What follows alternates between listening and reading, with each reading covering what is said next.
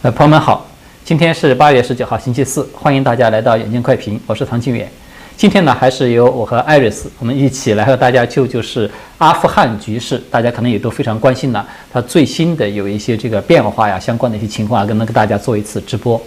是的，那也非常高兴能够受到唐老师的邀请，来这里跟大家分享。那的确，在过去的这两三天乃至整个周末以来呢，阿富汗的局势可以说是成为不仅是美国，而且是全世界的焦点。那所以说呢，我们这边翻译呢，也是这两天一直在非常紧密的跟着，是包括那个白宫突发的一些个，比如说那个部长出来讲话，包括今天早上的五角大楼，然后昨天的这个美国的最高军事将领都是有出来发言。那我们也是在不断的很紧的跟着这个局势的发展。那么今天也是跟大家分享一下最新的一些个情况，那以及还有些个延伸的一些解读。呃，就是最新的情况呢，就是刚才其实艾德斯已经有提到了，在今天就是美国国防部是吧？应该是他们有做了一个就是对阿富汗最新的情况的更新。我相信大家可能也会非常关注啊。阿富汗现在局势，我们知道它现在有一个最关键的焦点，就是在。喀布尔机场是的，就是各国都在那儿拼命的，现在想尽办法的在开始撤离自己的侨民，当然也包括大批的想要离开的这个阿富汗的本地的这样的一些居民。那么相关的情况，还是这个艾瑞斯，要不你先跟大家介绍一下？那好的，那的确呢，看到国防部的记者会呢，以前一直都是这个无人问津的，毕竟都是一些比较偏门的事情。但是这两天呢，是引起了可以说全国都在看国防部到底给出了什么样的更新，包括现在阿富汗有还有多少美国人撤出了多少。人都是焦点。那么今天早上呢，国防部的发言人是向对外宣布呢，说目前为止这个撤离的进度是不断的在加快。他说，自从八月十四号正式的开始这个撤离的这种马上撤离的行动以来呢，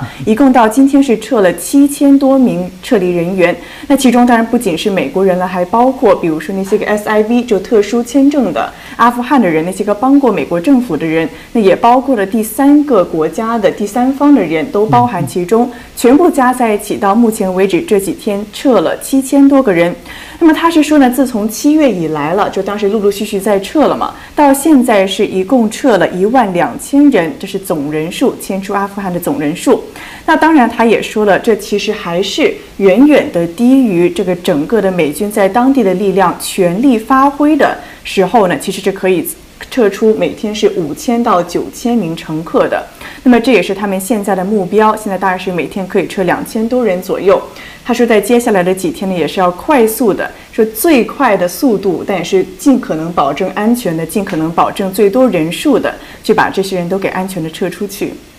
呃，我们现在看到现在就是这个阿富汗喀布尔机场它撤离的这个情况呢，呃，我觉得相对来说有一个比较好的现象，就是说至少到目前为止，塔利班呢还没有说就是制造多大的这个难题，是吧？至少他没有发起这个武力的袭击和进攻。所以呢，就是只要你进入了机场，最起码你是安全的。然后呢，美军他们可以顺利的这样，就是一批一批的撤走。我看到现在最新的这个一个说法呢，是说现在美军的飞机在这个喀布尔机场基基本上是一个小时左右就起飞一架，就是这种运输机，大型的，就是以这种频率非常，这已经是非常高的一个频率了。然后在不断的还在撤离，但是呢，现在呢滞留在这个。呃，喀布尔的好像光是美国人都好像还有几千人，是吧？是的，我们也知道了，不但是还有美国人，其实很多的人也在问，那些个帮过美国人的阿富汗人呢，其实也是多达可能更多的人，毕竟二十年来积累了很多，非常多。我看到了一个数据呢，是说就是曾经在这二十年里面有帮助过美军，充当过他们的翻译呀，或者说是助手啊等等，做过这些工作的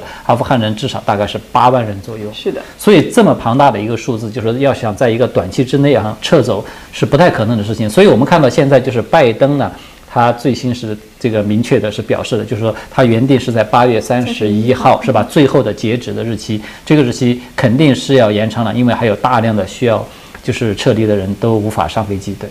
是的，那么准确的数字来看呢，是说在当地还有大概一万五千名的美国公民，还有六万五千名，就美国已经同意了我要帮你撤离的阿富汗人都还在当地。那当然了，除了这个说能不能快速的把人撤出来之外呢，像唐老师刚才提到的，大家一个很关注的焦点就是这个最核心的撤离的地点，这个机场到底安不安全这个问题。那么这两天的国防部也好，还是国务院也好，白宫也好呢，都在强调一点，就说你这个事后的算账，说谁错了，哪个地方没做好，这些我们到时候再说。现在呢，手头上最要紧的任务就是要保证这个机场的安全，以及赶快把人给撤出去。那今天这个国防部的发言人他提到了一点，是引起了底下记者一番很猛烈的追问。他是提到呢，说现在美方呢是派出了 F 十八这种战斗机在这个机场的上空去飞，然后呢就说哦，这是为了保证一种所谓的掩护作用。那他是把它叫做一个英语的术语了，一个武装的术语叫做叫做 Overwatch，所谓的守望先锋。那说白了就是说一个。小组去掩护另外一个正在进行行动的小组的这么一个运动，那当然人家就问了，说你把这个武装的战斗机派到这个喀布尔的上空，你是不是其实是想要做好说，万一这个塔利班他真的攻击你的机场也好，或者是攻击美国的公民平民也好，会不会就是要为了应对塔利班而有可能对？对整个的这个地区发动一场空袭呢？现在好多个记者都在追问这个问题。那当然，这个国防部呢，他就是含糊其辞，他并没有正面的否认或者是肯这个肯定，他就说了，哦，这只是为了打一下掩护，为了我们安全的去进行这一项任务。那当然，但是人们都觉得把这个战斗机拍到上面，的确是看出双方的这个剑拔弩张。对，就是我觉得这个答案其实虽然国防部的发言人还没有明确的说，我觉得答案其实肯定的。就是说美国现在还有这么多的人要撤，而且这个日期还有可能不断的往后延，那么它就存在着一个美军这方和这个塔利班这边有一个沟通的问题。是塔利班这边允不允许你这个就是继续的延期啊？你能够延到什么程度啊？等等，这些现在都是一个要打一个问号。那么对美国这边来说，如果说要想顺利的这个撤军，尽量的把该能能撤离的人都安全的撤走，他就必须要保证一个威慑力。我觉得他这个战斗机它起这个作用。呃，因为塔利班呢，对这一点我们可能需要简单跟大家就是呃说明一下、分享一下，就是说，其实阿富汗的这个政府军呢，在美国虽然已经是扶持了他二十年，但是有一点，美国扶持他呢，给了他很多都是在这种陆军使用的武器和能力，他们是有一定的能力，但是防空的这种能力和武器，美国是一点都没有给他。嗯。就是当初这个，现在我们看到就是很多的这个评论家，他都公开的在说，就说这个美国人当初不知道他为什么做出这么一个决定，但是这个决定现在看起来非常的正确，因为这样一来的话，他就可以促使美军在目前为止，甚至在以后相当长的一段时间之内，可以完全保持一个绝对的空中优势，保持着对塔利班的一种就是威慑。如果说塔利班你要是撕毁了协议，或者说是你有什么乱这个乱说乱动是吧？这样的一些。那么美军的这个飞机，它仍然可以保持从空中对你进行这种猛烈的打击，甚至包括用无人机来进行斩首啊等等，因为你没有防空的这种压力嘛，所以我觉得它最主要是起到这么一种作用。那当然了，提到这个空军的装备，其实拜登前几天他出来讲话的时候，他也明确的讲说，塔利班他连自己的空军都没有，那这一点相对来说美国是占优势的。但是呢，峰回路转，的确看到现在最新的一个情况，就说拜登自己也承认了，说的确呢有很大量的武器，considerable amount，就一部分的武器呢是落入了。这个塔利班的手里的，那么最新出来是有具体的统计，路透社是报道说呢，大量的美军装备，其中就包括了这个飞机，甚至还有这个军用的无人机，包括装甲车等等的其他的设施。那其中包括，比如说大家可能耳熟能详的 Black Hawk 这个黑鹰战机啊，还有这个所谓的侦察攻击直升机，还有这个扫描鹰 Scan Eagle 等等这种无人机呢。现在说都是落到了塔利班的手里，那也难怪呢。可能说美国自己要派出自己，他的名义是说我们要打这个掩护，是为了掩护大家撤离。但是呢，我觉得也的确有这个可能性。看到了这个机，包括这个空空军的这个机呢，落到了塔利班的手里之后呢，美军这方面的确需要派遣一部分的军事力量去当地去保持一个威慑的实力。就是对这些问对这个问题呢，可能朋友们也是会比较关心的。就是说，这么大批的美制武器全部都落到了塔利班的手中，那是不是塔利班实力大涨，会形成一个对世界啊，呃，一个更大的威胁？呃，对这个问题呢，其实我觉得还分两方面看。首先，第一个呢，就是说这些武器呢，虽然它对塔利班来说，甚至对阿富汗国防军来说，它其实属于比较先进了，但是呢，相对来说啊，呃，就是刚才它都是基本上是一些装甲装甲车啊，还有就是这种包括黑鹰直升机这些，其实都是比较老的上世纪五六十年代的产品了。它是这么这么的一种，就是它并算不上是真正的说是很先进的东西。那么如果说塔利班它用来打内战，我觉得它很有可能是比较占上风。啊，因为整个 这个塔利班就是这个阿富汗境的那些其他的像游击队啊、其他的派别啊，他们的武装设备，我这个也都其实不是怎么很先进的。但是如果说塔利班要因此来威胁到其他的周边的国家，那么相对来说，这些武器呢，我觉得它还是不至于说能够起到说是一个好像就可以瞬间扭转整个形势这种作用。这点我觉得是比较肯定的。呃，这个是第一个。第二个呢，就是这些武器呢，其实它还存在着一个比较关键的问题，就是维修和零部件。我们都知道，美国的武器呢，它往往都比较精密，是吧？它是比较先进，同时它也比较精密。它对这个零部件维修啊，对这些甚至在操作上面的这种培训，它的要求都是比较高的。那如果说这个武器虽然它现在落到了塔利班的手里，只要把这个零部件啊这些相关的，甚至一些软件啊等等，它都把它给掐断了以后呢，那么很有可能其实有相当一部分塔利班他们实质上不太可能说真正能够把它给运用起来，能够派上用场，就是最终可能变成一个。呃，看上去是价格昂贵的废铁，就是它可能还不一定能够用得上，对吧？所以再加上还有涉及到培训的问题，因为我们知道塔利班的视频里面其实文盲率也是很高的，他们很多人对怎么样操作这些比较呃相对他们来说相对是先进的一些这种武器，它可能是也是需要一个相当长的时间。所以很多人其实更多人担忧的是什么呢？不是担忧说塔利班能拿到这些武器之后，塔利班一下实力膨胀了，可以做很多大坏事。而是他们更担心的是塔利班把把这些武器都卖出去，嗯，或者是卖给这个，尤其是卖给一些恐怖分子，一些因为塔利班嘛，它本身自己也是一个恐怖组织，它跟很多恐怖组织都是有联系的。那么这样一来，会把整个阿富汗很有可能变成一个这种黑市武器的一个输出的源头。从这一点来讲，有可能的确是在这个在那一带地区，它会变成一个恐怖主义的，就是一下子这个助长，一下子会变成这么一个因素，对。那的确呢，我们看到是国防部嘛，自然是讨论，无论是军备也好，武器也好，肯定是这方面为主要。但是说实话呢，就是说到底，它是关于人的一个问题。那包括现在看到机场呢，说的确美军把这个机场，他说是保护得很好。对。但是说这个人到底能不能够从机场外面进到机场里面上飞机呢？这才是个更更加根本的问题。那现在看到最新的新闻报道是发现的说，阿富汗人很多人他是想进到这个机场里面，那其实。他进不来，因为之前不是说美国和塔利班达成协议，说要给美国的公民或是有这个 credential 有他这个身份证明的人呢，给他一个安全的通道，让他去机场。但现在是看到的是很多这个阿富汗人是被拦在这个所谓的 checkpoint 检查点那里。那甚至呢，我们看到最新网上流传出来的视频呢，更加是令人可以说是感到非常的这种惊心动魄的场面。那包括网上的一段视频就显示出呢，有这个母亲呢，她把这个小孩子，就是还在个襁褓里那个小婴儿一样的孩子，就把他高举在人群这个挤得不行了的人群里面，把他高举上去，想要去越过那个铁丝网，直接丢给里面的那个英国的。是英国的士兵，对，是的。那么这个场景呢，相信很多人看到都觉得非常的，就是令人心痛了。的确看到这么小的一个孩子，但是呢，当地的阿富汗人呢，就宁愿忍受这种可以说是骨肉分离，甚至是根本就前途未卜的这么一种后果呢，也要把这个孩子送出现在水深火热的阿富汗去。那么由此可见呢，更多的阿富汗人对塔利班的执政呢，是抱有非常大的恐惧的。就是说。呃，可能大家也看到这个画面，我相信可能有不少的朋友都看到这个视频了。就是这个视频，我觉得它带给人的这种震撼啊，和就是前几天那个就不是有人这个扒上飞机，然后从高空被这个就是落下来，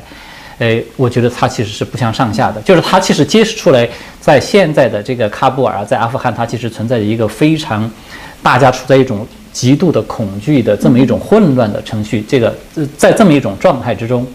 呃，就是这个就让我想起一个东西，就是你看见那个，嗯，中共不是这个发言人是吧？中国外交部的发言人在一直在说说这个什么塔利班能够取得政权，这个是阿富汗人民的选择。其实我觉得这个视频可以说就是一个非常响亮的耳光。是的，阿富汗人民他真的是选择了塔利班吗？我们看到阿富汗人民选择的是逃离塔利班，甚至是用这种不惜自己，他他还是个婴儿是吧？自己亲生骨肉，就这么就是宁肯他。呃，去到一个完全陌生的国度，你都不知道他将来还能不能能不能活下来，或者还将来还能不能见面，你什么都不知道。这种情况下，他都宁可把这个婴儿抛过那个铁丝网去，说你们把他把孩子带走，至少孩子不要留在这儿，将来很有可能这孩子就会就是没有任何的明天，甚至有可能就是会有更大的这样的一个更悲惨的一种生活，是吧？所以呢，我觉得他从一个侧面其实反映出来，就是说，呃，对中共的这种谎言，可以说就是一个非常有力的揭露了。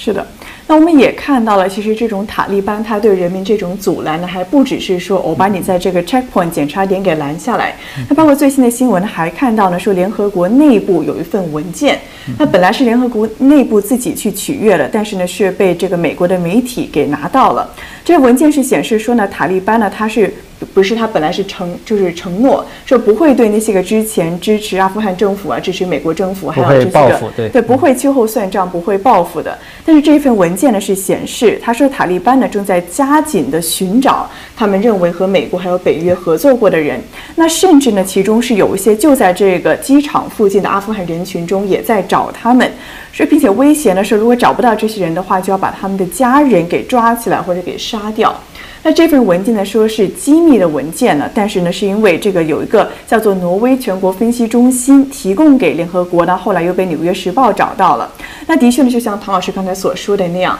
塔利班的执政呢，到底是像比如说中共口中所说的那样，哦，说是民众的选择嘛？那还是说他自己说出来的话，其实他自己也不会去遵照呢？说是不会报复，但是他这份文件呢，就是刚刚才出来的一份文件，就是大概周三的日期，上面写着日期的一份文件，就说就是要找出这些人，并且去进行报复的。所以看到这个政权，他在人民信任这个信任度中的这个怀疑是非常大的。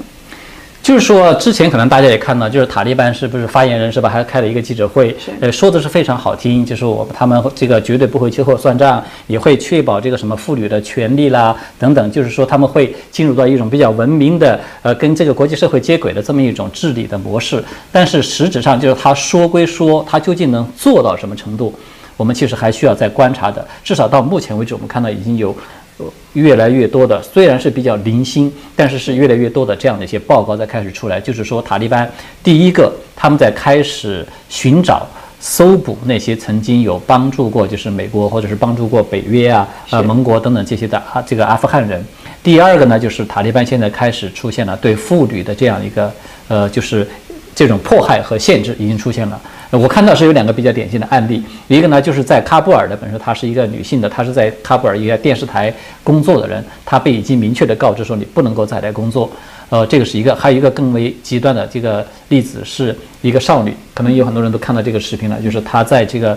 搭车啊，就是坐那个就是应该是公交车或者说是这种长途的班车的时候，因为她没有穿那种塔利班规定的嘛，要求必须穿那个黑色的那个罩袍，就仅仅因为这一点。被那个塔利班士兵把他从车上拉下来，当场就枪杀。所以呢，就是这些暴行啊，我们看到他已经在开始零零星星的发生。所以在未来，塔利班他是不是真的说能够信守他所做出的这些承诺？我觉得还需要画上一个巨大的问号。而且呢，我们看到在现在塔利班不是他。虽然表面上看上去，在至少在喀布尔是吧，大体上这个呃城市的这个秩序还比较良好，但是在其他的一些地区，比如说像在这个贾拉拉巴德，它也是这个一个比较大的这个城市了。已经爆发了，就是当地的阿富汗人开始对塔利班进行这种，当然他们是游行的这种方式来进行抗议，而他们抗议的最主要的方式就是高举这个阿富汗的国旗，对吧？他们拒绝去这个挂上塔利班自己的那个旗，因为这个事情呢，他现在就是抗议的人群和塔利班的士兵呢已经发生了暴力冲突，而且到目前为止我们能看到的说是有至少三人是吧？三个这个民众被塔利班在当场就开枪射杀，所以呢就是。塔利班现在我们看到他在内外表现出来都是不被承认的这么一种状态，是吧？是的。在外交上面呢，国际社会没有任何一个国家现在正式的承认他。那么在他的自己的内政，在国内呢，民众对他也都是普遍的抱着一种恐惧、排斥、戒备或者是抗争，是这么一种姿态。所以呢，那么塔利班他这个就是他所谓的政权究竟能不能够坐得稳？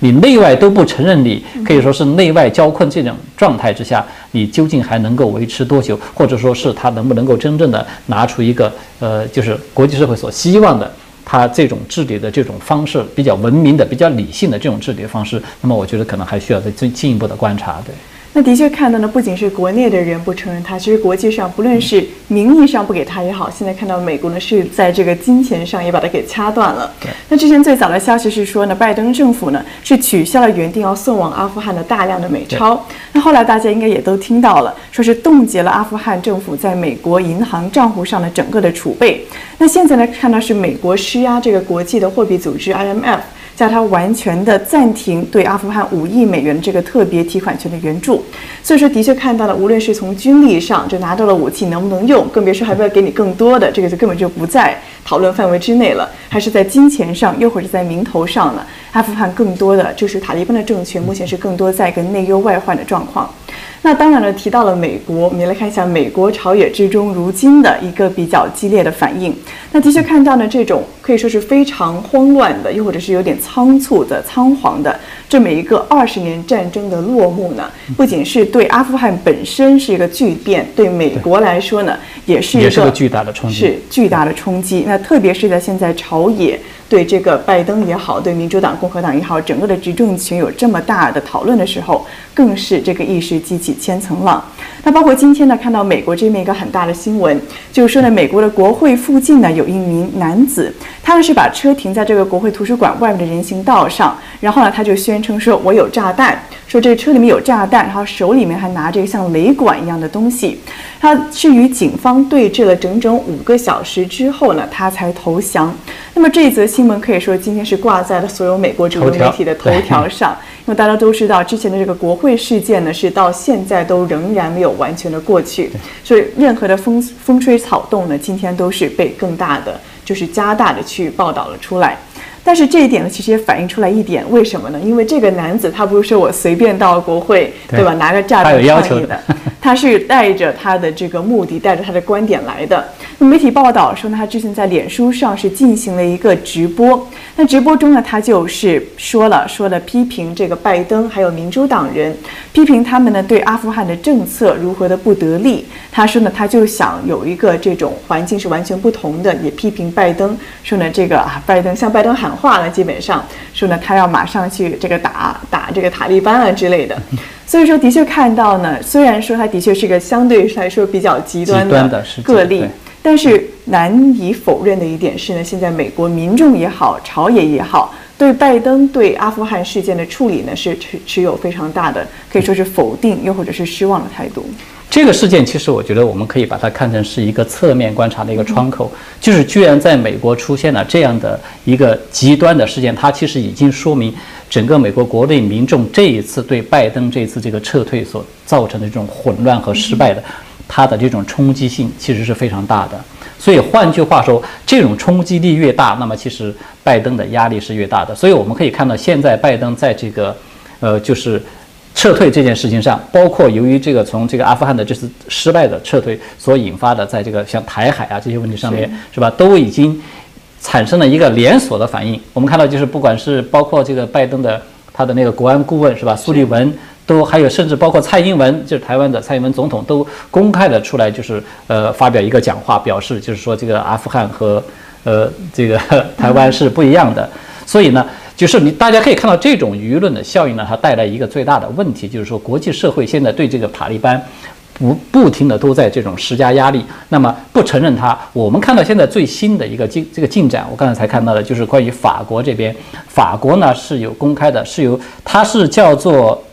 法国的是负责欧洲事务的国务秘书是这么一个角色，他就公开的提出来说，如果说要让法国来承认塔利班这个政权呢，他必须要满足五个条件。我给大家简单介绍一下。首先，第一个呢是塔利班必须允许那些因为害怕而想要离开的这些阿富汗人允许他们离开。第二个是塔利班必须要非常具体的确保恐怖主义呢不会在阿富汗找到庇护所。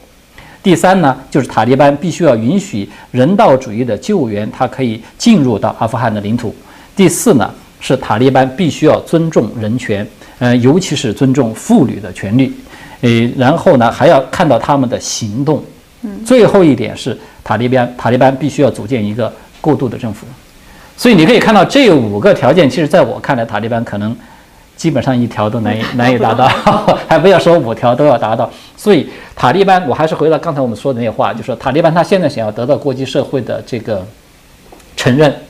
其实是非常困难的一件事情。那么现在唯一我们看到，恰恰是能够积极的表现出来，想要承认塔利班的这个国家，唯一的一个就只有中共这个政权，是吧？所以，呃，当然中共和塔利班的这个关系呢，我们在稍后可以再跟大家再简单的来做一个这个分享和交流，对。是的，那么回到刚才我们讨论的说，拜登现在朝野上呢，可以说信任执政度呢是遭到一个重大的打击，重创。对，是的。那唐老师刚才也提到了，说各种的这种声音，其实今天最还有一个比较新的消息呢，是说美国的参院的三个委员会的主席都誓言要调查拜登政府。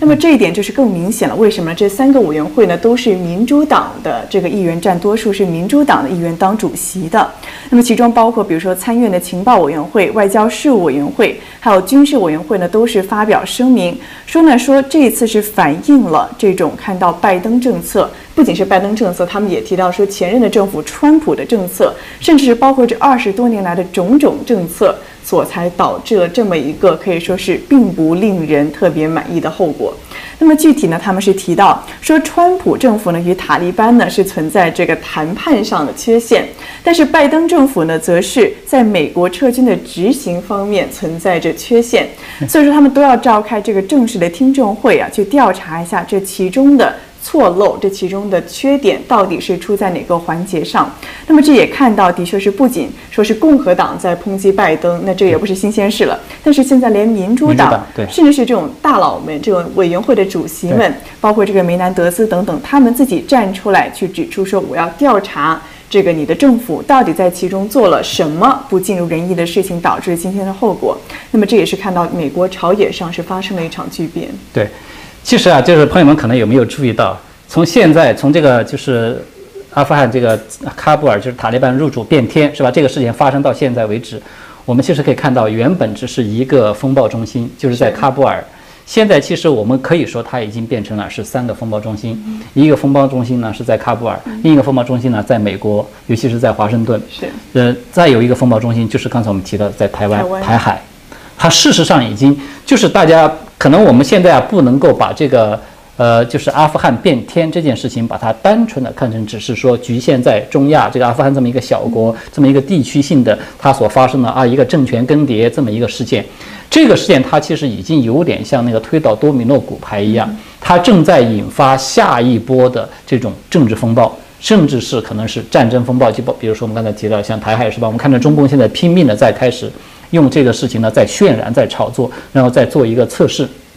所以呢，它下一波的这种，最起码在华盛顿。我们看到美国，它能不能会有没有可能会引发一个政治上的这种更大的风暴？比如说对拜登，现在不是很多人已经公开的要求他要对拜登要求他动，甚至有人提出来动用这个第二十五修正案，要让拜登辞职了，都已经到这种程度了。所以拜登现在也不得不频频的可能要出来为自己来做一些辩护，甚至可能要采取一些行动来证明自己仍然有能力可以领导这个国家，仍然有能力让美国走在正确的道路上。所以他其实。带来的这种后续的效应，其实我觉得还值得我们大家密切的关注。是的，那提到二十五修正案呢，我们也到旁边一个话题跳一下。这二十五修正案呢，相信大家耳熟能详的原因不是因为拜登，更多的是因为他的前任川普。那川普的确在这件问题上呢，也没有保持沉默。他在昨天呢，就最新的发表了一番言论。他是发了一封电子邮件的声明啊，就在周四今天了。他是说呢。我会怎么来处理这个撤军的问题呢？是与拜登大相径庭的。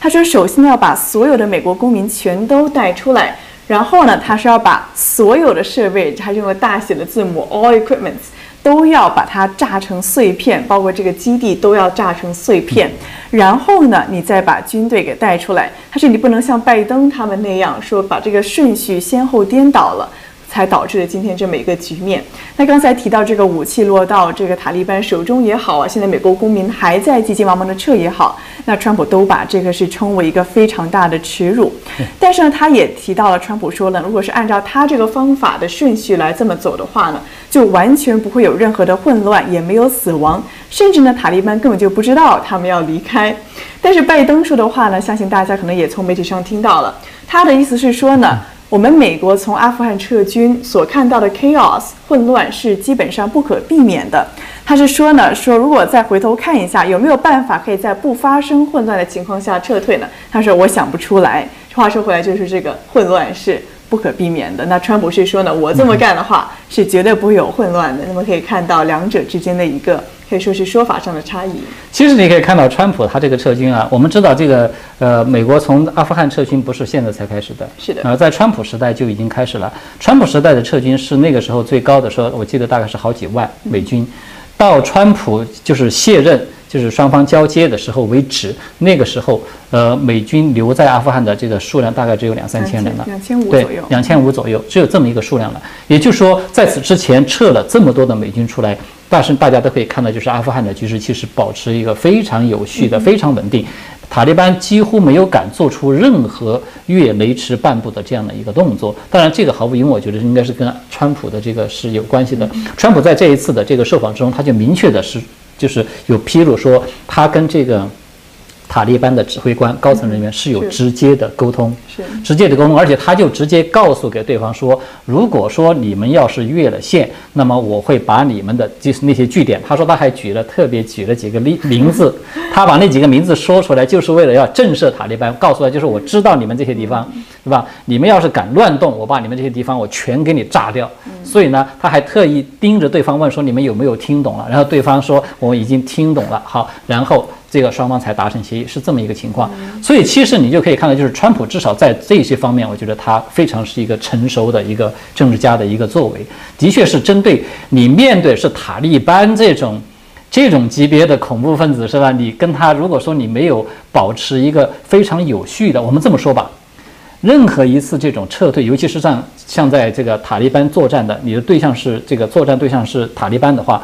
你的撤退应当是一次计划周密的军事行动，是它应当是军事行动。但是拜登这一次的撤退呢，他给人的感觉是什么呢？就是一个开完 party 以后，大家拍拍屁股自己回家。就是这么一个概念，他完全没有意识到这个撤退撤军其实是一个非常周密的、非常重大的军事行动，是方方面面都要就是安排好了以后你才能动的。所以呢，我觉得就是拜登这次的失败最主要的问题是在这儿，还是就是要么就是他的这个幕僚，要么就是他忽视了国防部这边给他的警告，就是最后导致他出现这么一个空前的失败，而且导致他现在出现一个政治上的灾难。对。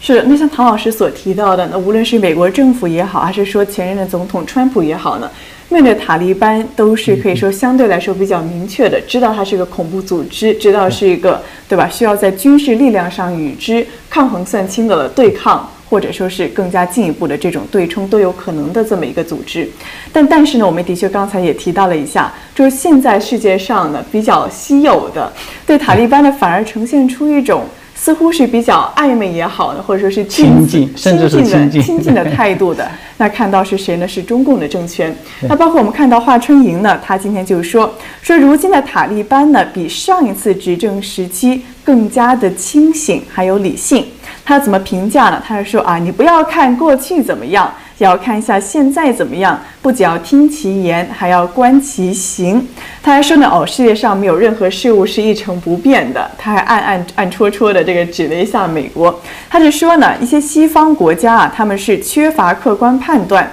对阿富汗的民意呢缺乏准确把握，他们应该吸取教训。那么这一套的这种观点也好，看法也好，说是这种方式也好。现在是看到与整个的美国也好，西方国家的确是形成了一个非常大的对比。对，这是个非常鲜明的对比。嗯，那到底为什么中共现在要支持塔利班呢？相信有非常多重的原因。其实对这个问题啊，这个我是这么来看它。就是我们看到华春莹，他现在今天这是最新的一个表态，中共对是塔利班表现出了一种明显的支持的这么一个姿态。其实，在此之前，中共在这个联合国的安理会还有一个更大的动作，就是他们直接的提出来要把塔利班从这个安理会的，就是恐怖组织的这个名单里面把它给剔除掉。嗯，但是呢，这个动议呢，首先遭到的大家可能都没有想到。首先遭到是来自于俄罗斯的反对，嗯，就是俄罗斯的这个代表呢，就明确的提出来说，在我们确认这个大概意思啊，就是确认塔利班它会变成为一个正常的文明的政权，就是它可以以比较文明的、符合国际秩序的这样的一种方式去。对治理管理他的国家，在此之前，我们不应当就这么匆忙的把塔利班从他的这个就是恐怖组织这个名单里面拿出去。所以你可以看到，在塔利班这个问题上面，其实中共是非常的孤立的。就连俄罗斯是吧？就是中共一直在炫炫耀嘛，就说这个俄罗斯是他的这个朋友啊，甚至是这个盟友，呃，是吧？就是不结盟的盟友到这种程度。但是你可以看到，俄罗斯其实他的态度跟中共在这一次都是完全不一样的。这里面有一个最大的原因，就是因为塔利班的这个恐怖组织的这么一个属性。因为我们都知道，刚才其实这个艾瑞斯不是你有提到了吗？就是美国现在已经把这个阿富汗政府的资金给冻结了，那么这个意味着塔利班很难可能会获得他这个需要的迫切需要的这样的资金。我们知道以前塔利班他其实一直是有人支持他，支持他的最大的力量是来自于巴基斯坦，是吧？巴基斯坦，那么巴基斯坦其实跟中共的关系也是比较亲密的，所以塔利班他其实当塔利班他现在需要的呢，是说他能够通过啊巴基斯坦给他支持，甚至包括中共能够给予他一些投资啊，给他一些经济上面这种支持，当然也包括政治上能够承认他这样的一个支持，来换取一个东西。中共可能也是想通过这种方式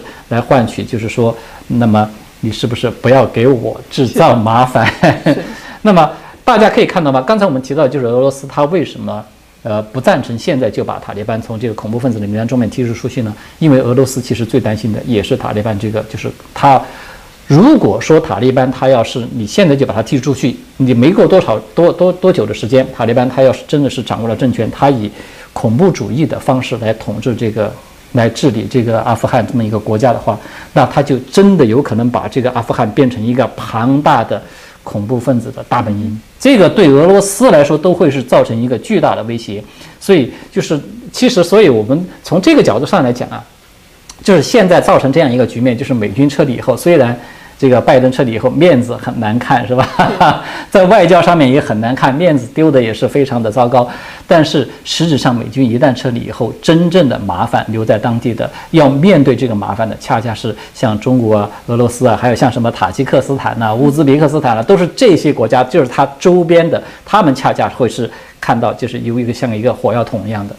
是的，那么就像唐老师所说的，其实这个塔利班呢，它不仅对俄罗斯、对美国，它有一定的这种忌惮之心吧，或者说是互相的这种忌惮。但是其实中共呢，你说他真的发自内心的去支持塔利班吗？那么这一点，相信很多人也是存疑的。包括很多人就说了，的确，中共现在是是一时的看到说美国撤军啊，撤的的确是不太，就是这个面子上不太过得过去。那中共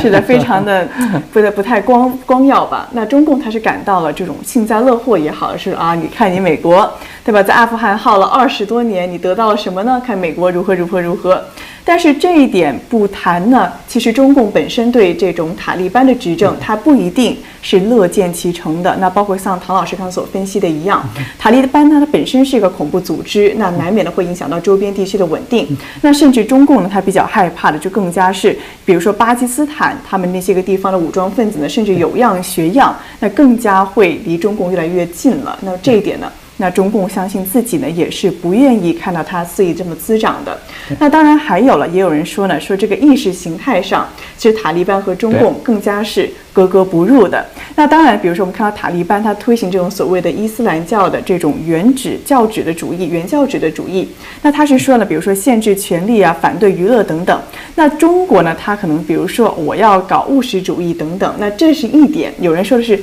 有一个是有意识形态，一个是想要走不走意识形态这条路。但是我们相信呢，很多人都觉得是中共它的意识形态的管控呢，并不见得。像大家以为的是哦，中国真的要开放了，中国要搞这个经贸合作，并不见得像表面上看的，说放的这么的松。那换句话来说呢，可能更加相似的一种比喻是，塔利班呢，他想要控制，对吧？周边地区甚至是全世界。那中共呢，他也是想要控制全世界。那么一山不容二虎，那这可可能是中共更加忌惮塔利班这么一个极端组织也好，塔利班这个势力也好，更大的一个原因。其实我觉得，就是艾斯刚才你所提到这一点，在我看来，这个可能是最根本的问题，因为我们大家可能都已经对中共有点了解，你都知道，中共其实对全世界危害最大的就是它在意识形态层面的这种渗透和影响力，对人的思想的影响力。那么大家会发现，其实塔利班他不是最信奉他那个就是原教旨，他们那个教义嘛，他其实也是非常讲究这个的。就是塔利班，我们看一看到他现在公开的都在说。呃，他们现在在阿富汗取得的胜利呢，只是初级阶段，这是第一步。下一步呢，他们要同样的把他们这个圣战要把它扩展到全世界去，最终呢，要让他们的这个就是原始的教义最终统统一全世界，或者说统治全世界。所以大家可以看到，就是中共不是自己也在说嘛，要让这个红旗要插遍全球，是吧？所以他在这种意识形态的层面上，你可以看到这两个组织。他们的根本上都是其实是相冲突，是不相容的，它不可能兼容在一起的。所以在目前，我们完全可以断定，就是说中共不管它表现出来对塔利班是多么的啊亲近，多么的支持，或者是塔利班甚至可能他也会表现出来一段时期之内，是吧？对中共就比较友好的这么一种姿态，但是它注定二者只能是一种就是权宜之计，一种。就是出于利益方面的一种暂时的这种妥协，所以一旦将来塔利班要真的是站稳脚跟以后，他的势力做大以后，那么会不会他真的在这些方面可能反过来对中共可能会采取一种敌对的态度，其实都很难说的，对。是的，那么我们最后呢，把话题围绕起来，看到我们刚才先是谈到了阿富汗，然后也谈到了美国，最后谈到了中国。那么换句话来说呢，现在塔利班执政了，比如说是阿富汗，它的政权流到了塔利班的手上，这对中共来说其实还有另外一层的影响。那么相信大家也都可能说看得很明确，就现在美国呢，它终于从这一场打了二十多年的抽不开身，也浪费精力、浪费金钱、浪费人力，也牵涉很多的国力的。这么一场可以说是无休止的打不赢的战争中，终于脱身而出了，终于抽身而出了。那么更多的精力呢，就当然是要集中到俄罗斯也好，其实更大的是中共也好。那么这一点相当于说是顺水推舟，也是顺理成章的。那么中共其实呢，也有专家说呢，他与其感到幸灾乐祸，更加的应该感到的是焦虑，因为下一步呢，说哦，美国终于不用管阿富汗这边的这一摊烂账了，接下来要针对的是哪一方面的威胁呢？那么相信大家也心里有答案。啊，我最后呢再补充一句啊，就是我们看到中共现在的这个舆论宣传在拼命的在渲染一个东西，就说这次这个就是美国这个阿富汗的变天嘛，是吧？对，尤其美国这么狼狈的撤离呢，这是中共是成为了赢家呀，怎么等等。其实我觉得就是借用刚才就是艾瑞斯所提到的这个重点，可能大家都已经看到，美国虽然它在撤离的过程之中显得非常的狼狈，在外交上。在这个面子上面，对美国的形象，或者是对美国的软实力，的确是一次这个损失。但是呢，美国它毕竟是成功的从那里脱身出来了。那么脱身出来，它最主要的目的是要来全力以赴对付中共的。所以，那么你要是站在中共的角度上来看，你这边虽然就是嘴头上你逞了一个痛快，是吧？你觉得赚了很多。就是呃，就是很很放肆的在嘲笑美国多么的狼狈，但是回过头来，其实可能它实质上你可能会面临着美国这边更大的美国以及包括美国的盟友，可能会面临带来一个更大的压力。所以你对中国来说，它呃赢得了面子呢，它很有可能失去的是真正的我们说里子，是这么一个层面的东西，对。是的，那么非常感谢大家呢，今天关注我们的节目。的确呢，塔利班的局势呢，仍然在持续的，每一天都在发酵着，不断的在推进着。我们也会继续为大家关注，无论是塔利班也好了，阿富汗也好，还是美国、中国这方面的各种情况。好的，谢谢各位的观看。